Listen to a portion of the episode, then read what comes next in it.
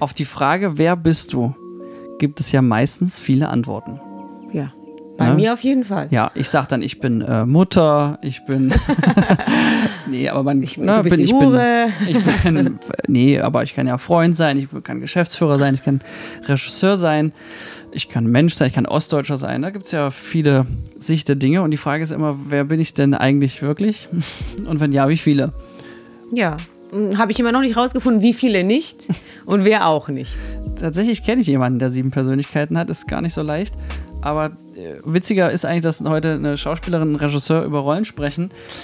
Sage ich gerne zu dem Thema auf die Frage, die im Beruf und im Büro manchmal aufkommt, mit was ist mit deinem Privat-Ich und dann gibt es noch ein Berufs-Ich.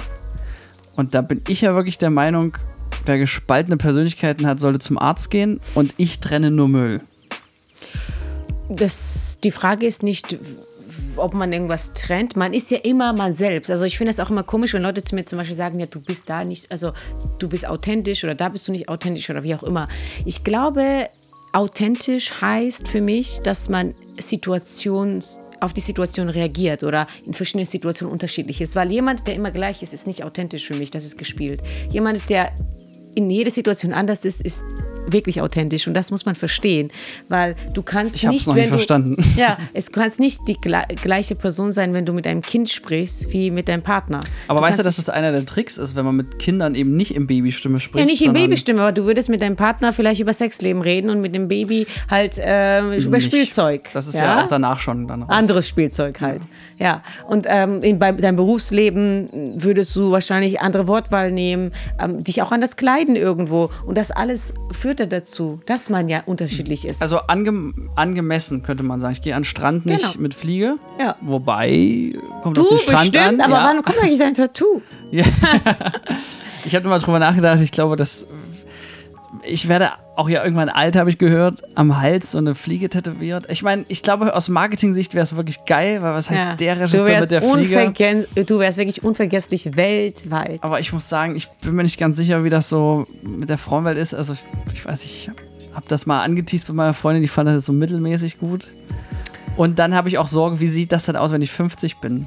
Das macht ja nichts. Und es tut bestimmt auch noch verdammt weh. Das stimmt. Hals ist sehr, sehr dünne Haut. Und welche Fliege? Das ist ja auch die Frage. Ne? Ich meine, jetzt habe ich hier 70 zur Auswahl zu Hause. die Standard. Was mache ich da? Dass wenn du nackig bist, trotzdem eine Fliege trägst. Und ich könnte dann auch T-Shirt tragen. Nicht eine. Genau. Na gut. Ähm, ja, aber da äh, ist ja auch in meiner Rolle als Regisseur zum Beispiel, trage ich immer Fliege. Und da habe ich mich vor kurzem gefragt, wo ich jetzt nach dem Lockdown wieder in die Innenstadt gehe, trage ich die jetzt dort auch, weil könnten ja auch Menschen sein, die du kennst, auch im öffentlichen Raum sozusagen. Oder ist das für mich privat und ist mir das egal? Ich habe mich dann tatsächlich für die Fliege entschieden und fühlte mich bestätigt, als 20 Minuten später unseren, einen unserer größten Kunden auf dem Marktplatz getroffen habe. Äh, da dachte ich ja cool. Und der hat gesagt, oh, gleich erkannt wegen der Fliege und so. Habe ich jetzt für mich festgestellt, aber auch nur, dass ich trage privat leichtere Fliegen, die nicht so, also nicht die aus Beton zum Beispiel, sondern so wie heute, so aus.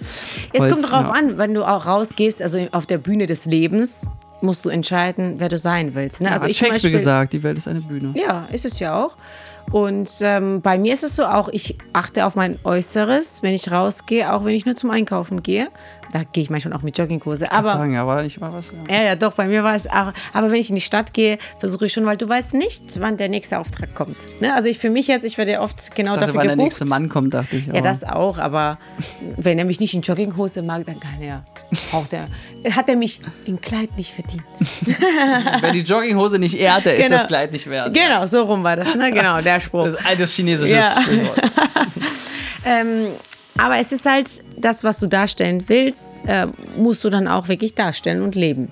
Und aber in, in den Rollen äh, zu, zwischen zu agieren, Ich weiß nicht, ehrlich gesagt, ich bin kein Fan, das als Rollen zu bezeichnen, weil.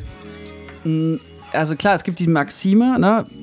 Kant sagt ja hier, ähm, handle so, wie du, handle bei anderen so, wie du selbst behandelt werden möchtest, ne? Aber in Wirklichkeit ist es ja, du sollst andere so behandeln, wie sie behandelt Behandelt werden werden möchten. möchten, genau. Und da würde ich schon sagen, okay, das äh, fällt mir also extrem auf äh, hier im, im Studio, wenn ich mit verschiedenen Leuten rede.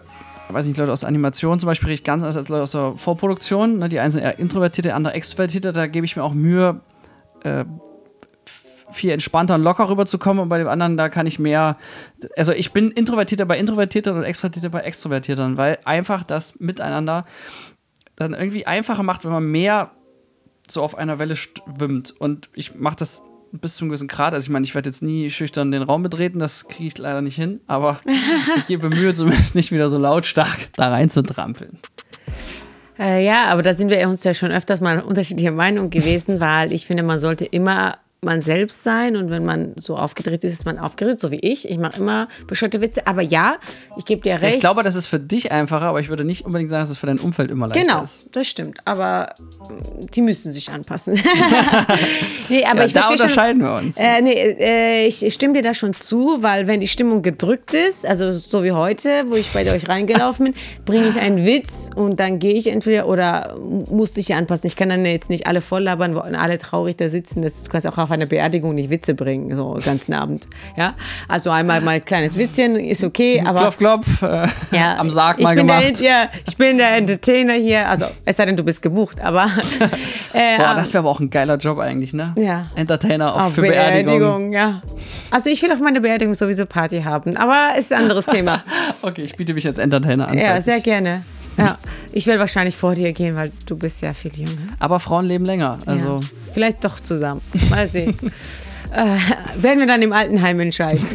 die, die Rolle des Lebens, aber im Beruf bist du doch auch etwas anders. Also trennen heißt ja nicht, dass du, ähm, wenn du ein Geschäftstreffen hast, redest du ja auch anders als privat, oder? Ja, aber es gibt ja auch Leute, die halten zum Beispiel ihr Privatleben komplett raus und das finde ich ehrlich gesagt schade, weil das ist, als würde man dem anderen etwas vorenthalten.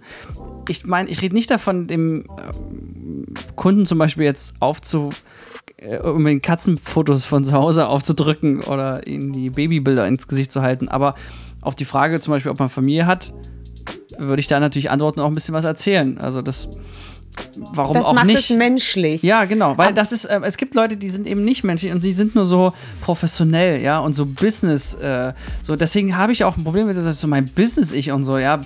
Ich so, ja, aber im Business ist ein bisschen wenig, weil da fehlt nämlich noch was, weil du bist immer Mensch und du bringst deine deine Freuden und auch deine Probleme und Sorgen, die bringst du immer mit. Und mhm. zwar das volle Programm. Und zwar sowohl, du nimmst Arbeit, ob du willst, oder mit nach Hause und umgekehrt. Klar, man sollte möglichst äh, zusehen, dass man am besten nur das Positive jeweils mitnimmt. Ne? Das ist mal so ganz allgemein. Aber es ist halt so, ne? Wenn du einen stressigen Arbeitstag hattest und du bist müde, dann bringst du diese Müdigkeit mit nach Hause. Da kannst du ja auf den Kopf stellen. Also kannst du ja auch nicht sagen, okay, jetzt privat bin ich jetzt nicht müde oder so. Und deswegen andersrum, wenn ich einen schlechten Start in den Tag hatte und ich komme auf Arbeit und, ähm, und, und, will dann äh, sozusagen mit niemandem über irgendwas reden oder so, ich finde das nicht richtig, weil äh, da verstellt man sich an der Stelle und ja, das. Gut, Weißt du, was ich meine? Absolut. also Offenheit, was, Offenheit ist schon wichtig. Ich bin ja sowieso immer offenes Buch. Ne?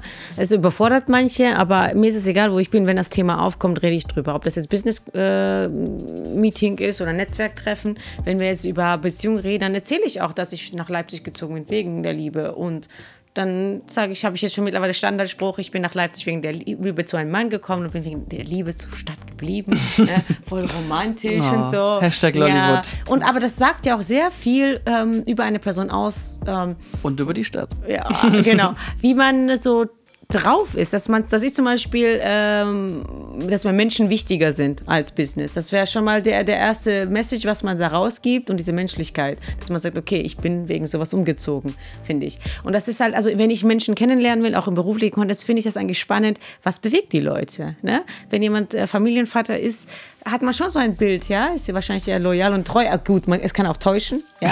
Also ein bisschen Einblicke bekommen, ja, aber nichtsdestotrotz ist man ein bisschen anders im beruflichen Kontext als im privaten. Und wie gesagt, als ja, ich würde sagen, Vater ist, ist, man anders oder als, als Eltern. Aber das würde ich eher den Situationen schulden. Also ich kann überhaupt nicht äh, sagen, dass es äh, auf Arbeit, dass ich anders wäre wenn die gleiche Situation zu Hause ist, weil ich würde eher sagen, es ist, weiß nicht, wenn eine Mitarbeiterin zum Beispiel weint aus irgendeinem Grund, ne, weil irgendwas Schlimmes passiert ist oder so, dann wäre ich da eins zu eins genauso privat in Anführungszeichen, wie wenn es bei mir zu Hause stattfindet. Und mm, daher würde ich sagen, man sollte immer situativ ähm, angepasst sein, aber nicht äh, per se so Schubladen haben, weil ich finde, es bringt überhaupt nichts äh, sozusagen auch so, so solche Prinzipien zu haben, so von wegen, Mhm. äh, ich bin jetzt nur in meinem Business-Mode oder so, oder nur wenn ich die Fliege anhabe, kann ich einen Film verkaufen oder so. Ja, das äh, ist ja, der Witz ist, du bringst ja deine Komfortzone und du dich selbst ja immer mit. Also, das rede ich mir jetzt inzwischen ein, weil ich auch dachte, okay, ein Pitch, jetzt ist ja wieder möglich, dass man auch mal wieder draußen ist und dann irgendwie im Rathaus irgendwie vor zehn Leuten was äh, stellt.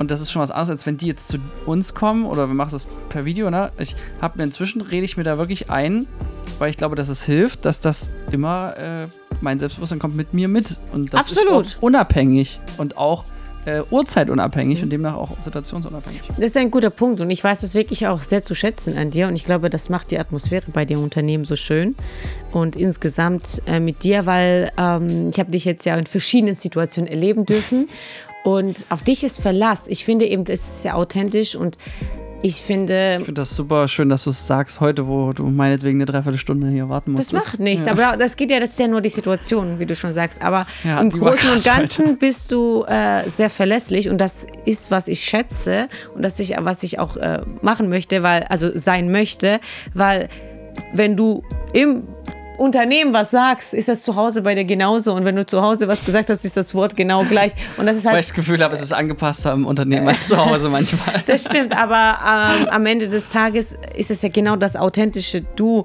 obwohl du trotzdem irgendwelche Rollen hast im Leben. Und da den Spagat zu finden, dass man immer man selbst bleibt und trotzdem angepasst ist auf die Situation, das ist herausfordernd und das kann einen auch stressen. Und da wäre es ganz gut, eben vorher sich Gedanken zu machen, dass du sagst, okay, ich bin immer ich, aber natürlich den Umständen entsprechend passe ich mich minimal an, an die, an die Situation. Und ich glaube, das kriegen halt eben viele nicht hin, was dann ja fast dazu führt, dass man das Gefühl hat, man spielt Rollen und ich finde, das stresst. Das ist auch so und ich finde, bei Bewerbungsgesprächen ist das schwierig. Bei Castings habe ich es jetzt immer häufiger, dass äh, ich manchmal das Casting zweimal mache, weil ich feststelle, dass beim ersten Mal man sehr aufgeregt ist und ich habe wirklich schon äh, krasse Schauspielfavoriten, wo ich dachte, die sind's, also aus den Videos und der Vita. Und dann beim Casting hin, das war so komplett verschroben, dass ich dann angefangen habe, mich noch ein zweites Mal zu treffen und dann aber sogar privat, also oder abends beim, wir gehen mal was trinken mäßig. Und dann habe ich dort quasi inoffiziell nochmal gecastet und dann neu besetzt. Das hatte ich jetzt schon zweimal erlebt. Äh, Gerade wenn man mit Laien zu tun hat, ist es äh, nochmal extra äh, aufregend, sage ich mal. Also, dass sie sagen, oh, jetzt Film und ich will das unbedingt kriegen und so. Ähm, das ist mega schwierig und da äh, täuscht das manchmal tatsächlich, weil man dann eben im Bewerbungsgespräch zum Beispiel eine, eine Rolle spielt oder da nicht ganz, äh, wie sagt man, Geschäftsführer, Kollege immer, äh, man ist nicht integer. Also wenn jemand so besonders, keine Ahnung, äh, drüber ist, äh, dann ist die zum Beispiel K.O.-Kriterium. Während ich aber gelernt habe, noch mal eine zweite Chance geben. Ja. Da, so, so haben wir vor vier Jahren jemanden eingestellt, der unser Unternehmen extrem bereichert hat. Sehr guter Punkt. Und jetzt fällt mir dazu noch ein, apropos Rollenspielen, Kennenlernphase.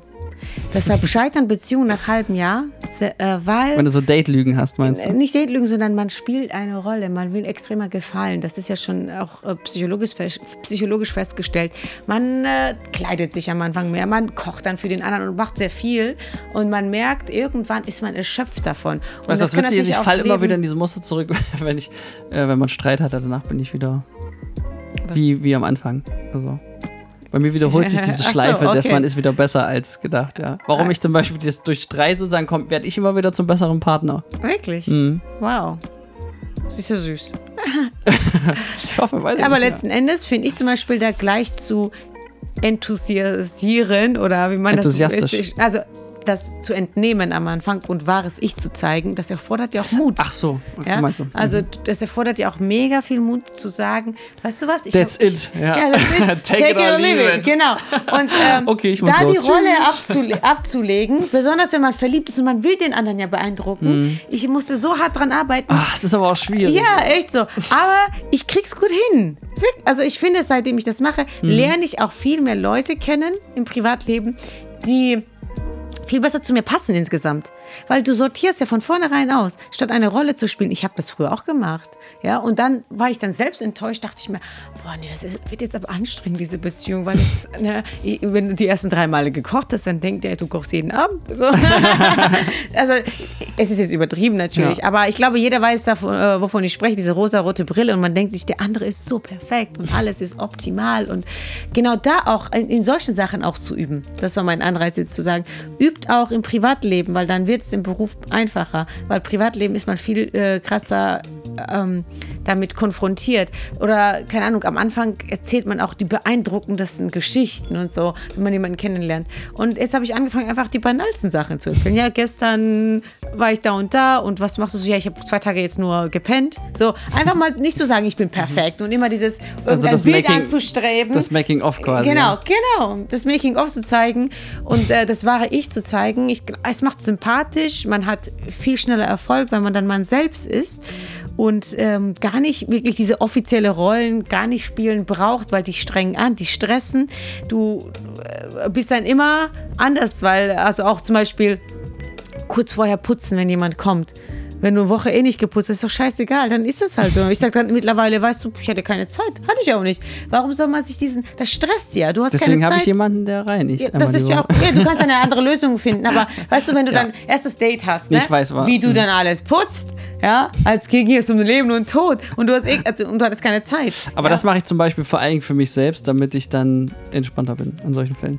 Ja, aber nichtsdestotrotz kann man das ich- Making-of zeigen. ich also verstehe, das sind jetzt nur ein paar Beispiele. Natürlich, ich will auch niemanden in verdreckte Bude empfangen, wo Unterhosen auf dem Boden liegen, aber äh, das sollte man dann grundsätzlich überdenken, wenn man so Ja. eine Wohnung hat. Aber ähm, ich Wobei meine, kann ja auch äh, funktionieren. Kommt was nicht, an. heißt, was nicht heißt, dass man keine Aufmerksamkeiten zeigen sollte. Also bei Mhm. mir ist es so, wenn jemand zu Besuch ist, überlege ich schon, was könnte man essen und so. Natürlich, aber ich meine, dieses Übertrieben, dieses Rollen und dieses perfekte nach außen hin zeigen und wenn man das selbst nicht ist, also zeigt euch einfach, wie ihr seid, überall. Und natürlich in leichter Form angepasst, also jetzt nicht in ähm, Adam-Eva-Kostüm da zum Meeting gehen. Ja? Was ich übrigens sehr bezeichnend finde, ist, dass äh, ich die Erfahrung gemacht habe, Schauspieler, die so gerade Charakterdarsteller, die eben so besonders eine Sache oft spielen. Also Bösewichte zum Beispiel. Oder eher so intellektuelles Blabla. Oder zum Beispiel auch Leute, die super lieb sind. Meine Erfahrung ist, dass bei Schauspielern, auch bei Profischauspielern, sie meistens sehr nah an ihrer Rolle sind. Absolut, ja. Also, und das ist echt verrückt. Ich will jetzt auch keinem Bösewicht-Schauspieler zu nahe treten. Aber es gibt da ja auch, äh, ja, also auch von berühmten Schauspielern habe ich äh, zum Teil selber erlebt, zum Teil auch Geschichten, äh, aber vor allen Dingen auch selber erlebt. Deswegen seitdem dachte ich, krass, äh, die sind zwar wandlungsfähig, aber eigentlich sind sie im Kern immer extrem ähnlich. Und es gibt einfach so Typen, die sind verdammt gute Bösewichte, ja, aber mit denen würde ich dann auch keinen Kaffee trinken gehen wollen. Also es ist komisch, wie das so abfärbt, aber es wird ja auch einen Grund haben, warum sie dann äh, so sehr nach Typ besetzt wurden, werden. Ja, ja. genau.